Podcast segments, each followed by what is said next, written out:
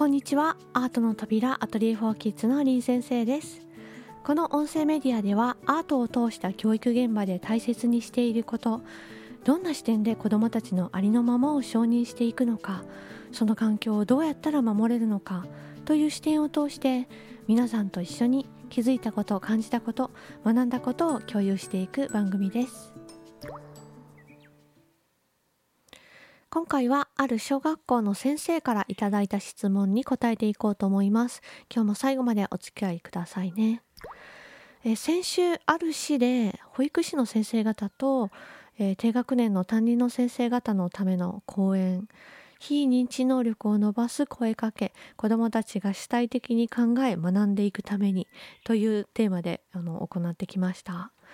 えっと、これはですね保育園での出張アトリエ4キッズの授業を見にいらした教育委員会の方のつながりで呼んでいただいたものなんですがすごくあの熱心な方が多くて講演後あの熱い感想をたくさんいただきましたでそこで質問もいただいたので、えー、こちらでお答えしようと思います。えー、私は今年度12年生の複式学級の担任をしています私も日頃からえー、自分のことは自分でやろうの精神であまり手をかけないようにしています。しかし学習のプロセスの中では褒め方をもっともっと改善しなければならないなぁと反省しながら今日のお話を聞かせていただきました。今小学校現場でも主体的対話的な深い学びという言い方をし子どもたちが自ら学び考えその考えを共有させることを各教科において行っているが今日はその基本のの木を聞けたと思います。今日はありがとうございました、えー、質問です。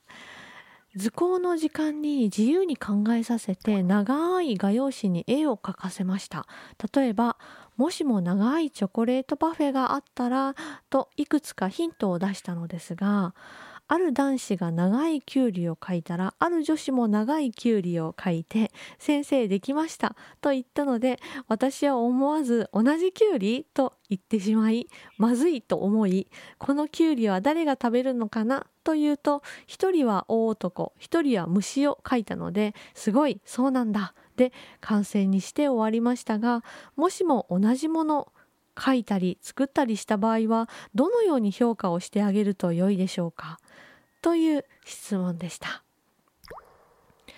え質問にあるもしも同じものを書いたり作ったりした場合はどのように評価をしてあげると良いでしょうか？なのですがまず大前提にある図工という教科は評価があるということを踏まえておかなければいけないんですよね。でこういう時って先生側というか子どものそばにある大人の心の中にあるものと対峙しなければ見えてこないものがあると思います。ちょっと一緒に考えてみましょう。えー、この場合は、えー、図工という評価がセットであのあるものなのでより分かりやすいんですよね。えー、あなたが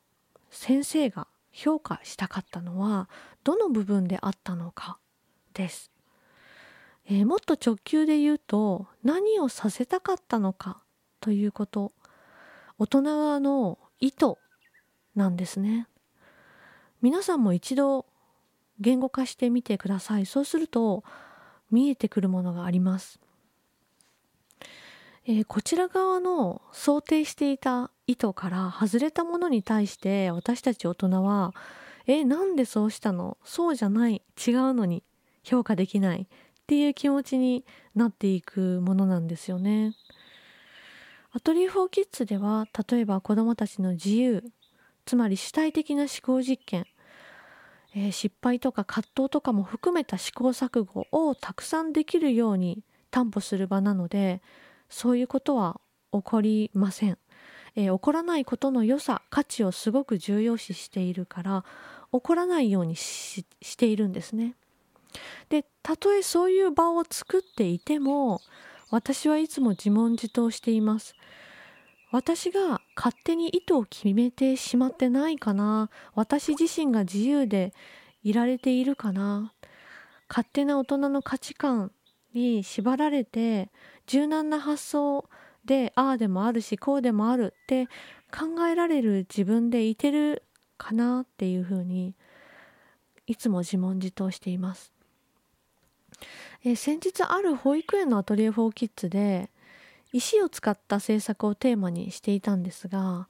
子どもたちが下地に用意していた牛乳パックを開いたものを使って平面から立体へと形を変えていく遊びを即興的にし始めたんですね。であの時もしも私が今はそれを使って遊ぶ時間ではないよっていうふうに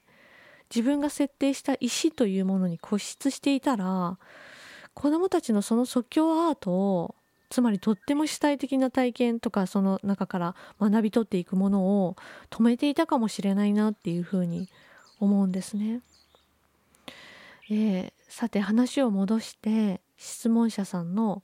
もしも同じものを書いたり作ったりした場合はどのように評価をしてあげるべきなのかということを改めて考えてみます。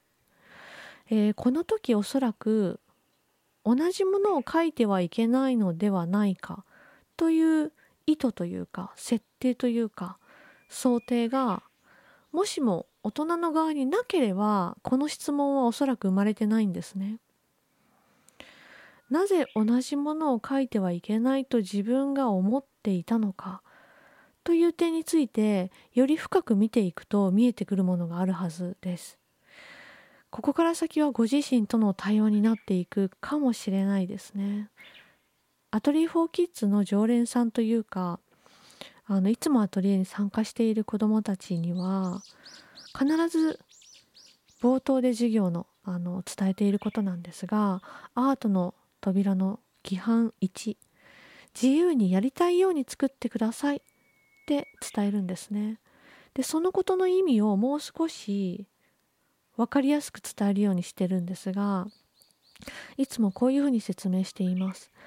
え自由っていうのは自分と対話するということです。教えてもらった通りにしなくてもいいし仲間のいいところやを真似っこするのも大歓迎です。なぜなら全く同じものは絶対にできません。あなたというフィルターを通してあなたにしかできないものが出来上がる。必ずそれぞれが唯一で世界一の作品になります。いいなって思ったら真似してやってみたくなるっていうのはあなたの心が動いた証拠なんです。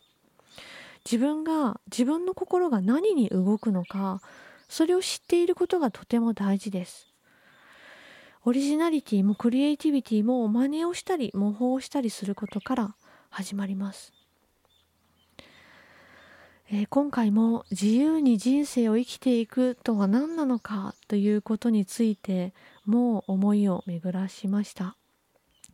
えー、質問者さんありがとうございました。私たち大人が自分と対話していきながら、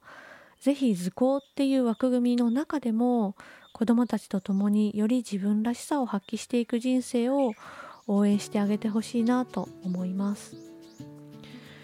えー、子どもたちが石も牛乳パックも使って制作をしていた活動の記録やあと公園での様子とかも記録に残しています概要欄から読めるようにしておきますね、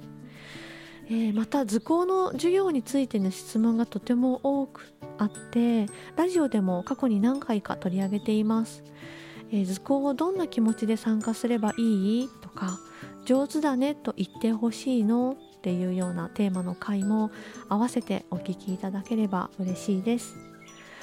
えー、高知県は梅雨の晴れ間です。最後に歌をお届けしようと思います。カリンバでリンゴ。それではまた次回お会いしましょう。林先生でした。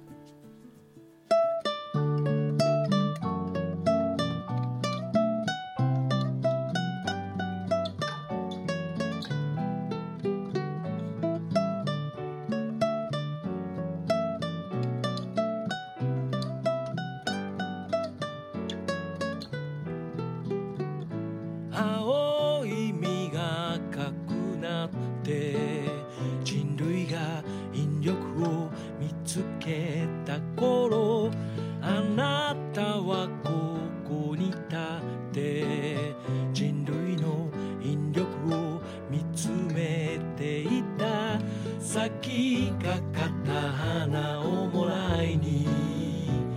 帰ろう帰ろう。忘れ物を探しに。